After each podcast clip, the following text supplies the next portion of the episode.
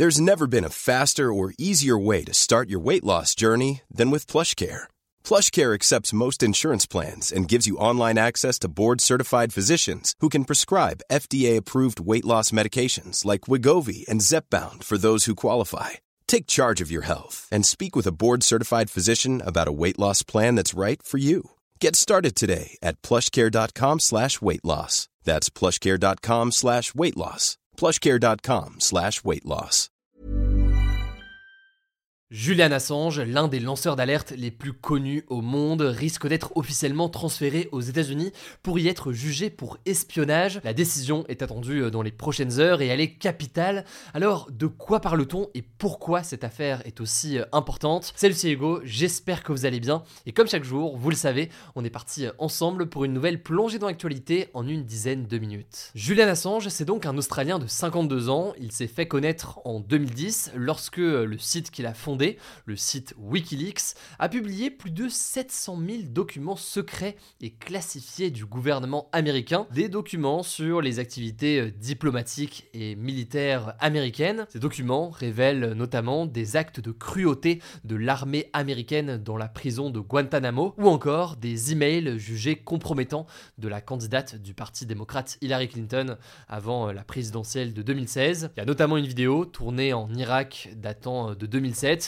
où l'on voit des civils et deux journalistes de Reuters se faire tuer par les tirs d'un hélicoptère de combat américain. Alors en publiant ces documents, Julian Assange avait euh, pour objectif de dénoncer des crimes de guerre et de révéler des pratiques dangereuses. Il y a noté que ces documents au passage, ils ont été publiés par Julian Assange, mais en l'occurrence, ils ont été euh, révélés par une lanceuse d'alerte, une ancienne militaire américaine nommée Chelsea Manning, qui a depuis été condamnée à 35 ans de prison pour espionnage puis euh, libéré au bout de 7 ans. Alors à l'époque, vous l'imaginez, cette publication de tels documents par Wikileaks, eh bien ça n'avait pas du tout plu aux États-Unis. Les États-Unis ont évidemment considéré que ces informations mettaient euh, la vie d'agents américains en danger et constituaient une forme d'illégalité en diffusant de tels documents euh, classifiés. Ils ont alors décidé de poursuivre Julian Assange en justice. Or, au même moment, en 2012 donc, Julian Assange obtient l'asile politique à l'ambassade d'Équateur au Royaume-Uni. À l'époque, pour éviter des poursuites pour viol en Suède, des poursuites qui ont ensuite été abandonnées. L'asile politique, c'est donc une protection qui est accordée par un pays à des personnes qui fuient leur propre pays parce qu'elles craignent d'y être persécutées. Et donc, quelques années plus tard, si on avance, après 7 ans passés à l'ambassade, nous sommes désormais en 2019, et à ce moment-là, eh bien, l'ambassade d'Équateur au Royaume-Uni décide de lui enlever son statut de réfugié politique. Il est alors finalement incarcéré dans la prison de haute sécurité de Belmarsh à l'est de Londres. Et cette même année, eh bien, les États-Unis inculpent officiellement Julian Assange pour espionnage, demandant donc son extradition, en quelque sorte donc son transfert du Royaume-Uni aux États-Unis afin qu'il y ait un procès visant donc Julian Assange directement aux États-Unis. Bref, si je résume, il était euh, protégé par l'ambassade d'Équateur au Royaume-Uni pendant des années. Aujourd'hui, ce n'est plus le cas. Les États-Unis demandent à ce qu'il soit transféré eh bien, aux États-Unis justement. Et si on en reparle aujourd'hui, c'est parce que la justice britannique doit examiner ce mardi et ce mercredi un recours qui a été euh, déposé par Julian Assange pour tenter d'empêcher ce transfert vers euh, les États-Unis. Et c'est une décision assez majeure car si la justice britannique rejette ce recours de Julian Assange, il n'aura plus possibilité de faire appel au Royaume-Uni en tout cas, au niveau de la justice du Royaume-Uni, et donc il risque d'être transféré aux États-Unis. Or, si ce recours de Julian Assange est refusé et qu'il est transféré aux États-Unis, selon euh, ses avocats, il pourrait risquer jusqu'à 175 ans de prison pour espionnage, autrement dit donc euh, la prison euh, à vie. De leur côté, les autorités américaines ont déclaré que la peine serait beaucoup plus légère, mais qu'un procès est, je cite, nécessaire le fond et pour la forme. Faut savoir que cette demande d'extradition, elle ne date pas d'hier. En fait, il y en a eu une première il y a trois ans. Mais à ce moment-là, la juge en charge de l'affaire avait euh, décrété que l'état psychologique de Julian Assange était incompatible avec une extradition euh, vers les États-Unis. Je vous passe euh, les détails, mais il souffrait de dépression sévère, il planifiait son suicide en prison et donc, eh bien, ils estimaient que le risque était trop important. Bref, mais ça c'est donc la première décision de la justice britannique. Il y en a eu une deuxième en avril 2022 et c'est à ce moment-là que la justice britannique a autorisé cette extradition vers les États-Unis. Et c'est donc à ce moment-là qu'il y a eu euh, cet appel et ce recours de Julian Assange. Et c'est donc le recours qu'on est en train de voir cette semaine. Alors là aussi, pour le rassurer, les États-Unis ont déjà affirmé qu'ils ne seraient pas incarcérés à la prison de très haute sécurité de Florence dans le Colorado, qui est réputée pour être l'une des prisons les plus dures au monde. Les autorités affirment aussi qu'ils recevraient des soins cliniques et psychologiques et qu'il y aurait la possibilité éventuellement qu'il purge sa peine en Australie, son pays d'origine, mais euh, ces garanties ne semblent pas avoir rassuré sa famille ou alors euh, ses soutiens. Parmi ses soutiens, il y a notamment eh euh, l'avocate et sa femme Stella Assange qui craint également qu'il soit assassiné. En effet, il faut savoir que le site Yahoo News, en s'appuyant sur une trentaine de témoignages,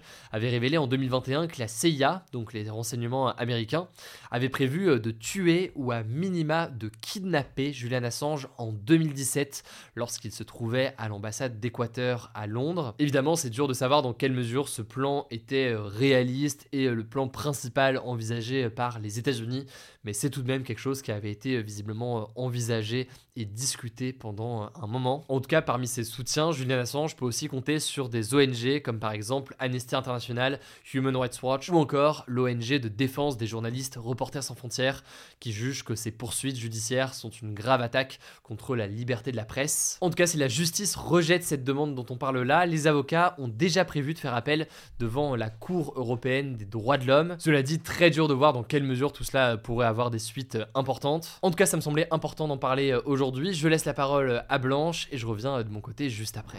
Merci Hugo et bonjour à tous. On commence avec cette actu. À partir de jeudi, la France va être touchée par un changement radical de température, plus précisément un front froid accompagné de fortes rafales de vent. C'est ce qu'a annoncé Météo France dans son dernier bulletin ce lundi. Concrètement, les températures vont baisser partout en France alors que la pluie fait son retour à partir de ce mercredi dans le nord-ouest du pays. La cause de cette baisse de température, c'est l'arrivée d'une rivière atmosphérique, un phénomène météorologique très chargé en humidité qui transporte donc de grandes quantités de gouttes d'eau. En fin de semaine, de fortes rafales de vent pouvant atteindre jusqu'à 100 km/h sont attendues dans le sud-ouest. Météo France n'exclut pas un risque de tempête dans le sud-ouest. Deuxième actu, l'armée israélienne a frappé deux fois la ville de Gazillé au Liban, située à une trentaine de kilomètres de la frontière avec Israël, selon plusieurs médias présents sur place. Une première frappe a visé une voiture et l'autre a touché un entrepôt situé à côté de l'autoroute côtière. C'est cette seconde frappe qu'on a pu voir sur certaines vidéos sur les réseaux sociaux, montrant un épais nuage de fumée noire. Au total, 14 personnes ont été blessées, majoritairement des travailleurs syriens et palestiniens, mais aussi deux pompiers qui tentaient de maîtriser un incendie qui a débuté après l'une des frappes. De son côté, l'armée israélienne assure qu'elle a frappé, je cite, deux entrepôts d'armes du Hezbollah en réponse au lancement d'un drone vers le nord d'Israël. Troisième actu, la Suède a annoncé ce mardi une nouvelle aide militaire à destination de l'Ukraine d'un montant de plus de 600 millions d'euros. La majeure partie de cette aide consiste en des munitions d'artillerie, des missiles anti-chars et des systèmes antiaériens qui sont réclamés par l'Ukraine depuis des mois. Il faut savoir que cette nouvelle aide intervient alors que l'Ukraine doit faire face au blocage des élus américains qui refusent de débloquer une nouvelle série d'aides pour le pays. L'Ukraine est par ailleurs en difficulté sur le terrain face aux troupes russes. Elle manque notamment d'hommes et d'armes. Le président ukrainien Volodymyr Zelensky a avoué ce lundi, je cite, que la situation était extrêmement difficile en plusieurs points de la ligne de front. Les Russes ont pris le contrôle total ce samedi de la ville d'Avdivka dans l'est du pays. C'est leur premier gain territorial majeur depuis la prise de Bakhmut en mai 2023. Quatrième actu, le pare-brise d'un avion Boeing 737 MAX s'est fissuré en plein vol à plus de 8500 mètres d'altitude lors d'un vol entre la Turquie et l'Allemagne ce lundi. Alors l'incident n'a fait aucune victime, mais l'avion a dû atterrir et rester immobilisé pendant plusieurs heures. À noter que c'est déjà le septième incident de ce type signalé depuis le début de l'année sur différents modèles d'avions. Mais les Boeing 737 MAX sont particulièrement concernés. On en avait parlé en début d'année, une porte avait été arraché lors d'un vol aux États-Unis. Selon les premières conclusions de l'enquête, certains boulons étaient manquants. Cinquième actu, réduire de moitié la consommation de viande en France permettrait d'atteindre les objectifs climatiques pour le pays, selon une étude publiée ce mardi par le réseau Action Climat et de la Société française de nutrition. Actuellement, chaque Français consomme plus de 700 grammes de viande chaque semaine, alors que la consommation de viande par habitant est en légère hausse depuis une dizaine d'années. La faute notamment au poulet, dont la consommation a doublé en 12 ans. L'étude prend en compte les engagements de la France qui vise une réduction de 46% des gaz à effet de serre de son secteur agricole d'ici à 2050. Gaz à effet de serre, c'est l'un des gaz responsables du changement climatique. Il faut savoir qu'actuellement, l'alimentation représente 22% de l'empreinte carbone en France. C'est donc sur ce secteur que les Français pourraient notamment agir. On vous met le lien d'étude en description si vous souhaitez en savoir plus. Sixième actu, l'Australie a présenté ce mardi un plan de l'équivalent de plus de 6,5 milliards d'euros d'investissement afin de renforcer considérablement sa flotte navale et la préparer à un potentiel futur conflit dans la région Indo-Pacifique. Concrètement, le gouvernement australien souhaite doubler le nombre de ses grands navires de combat afin de bâtir sa plus grande marine depuis la fin de la Seconde Guerre mondiale. Elle disposera ainsi de 26 grands navires de guerre de surface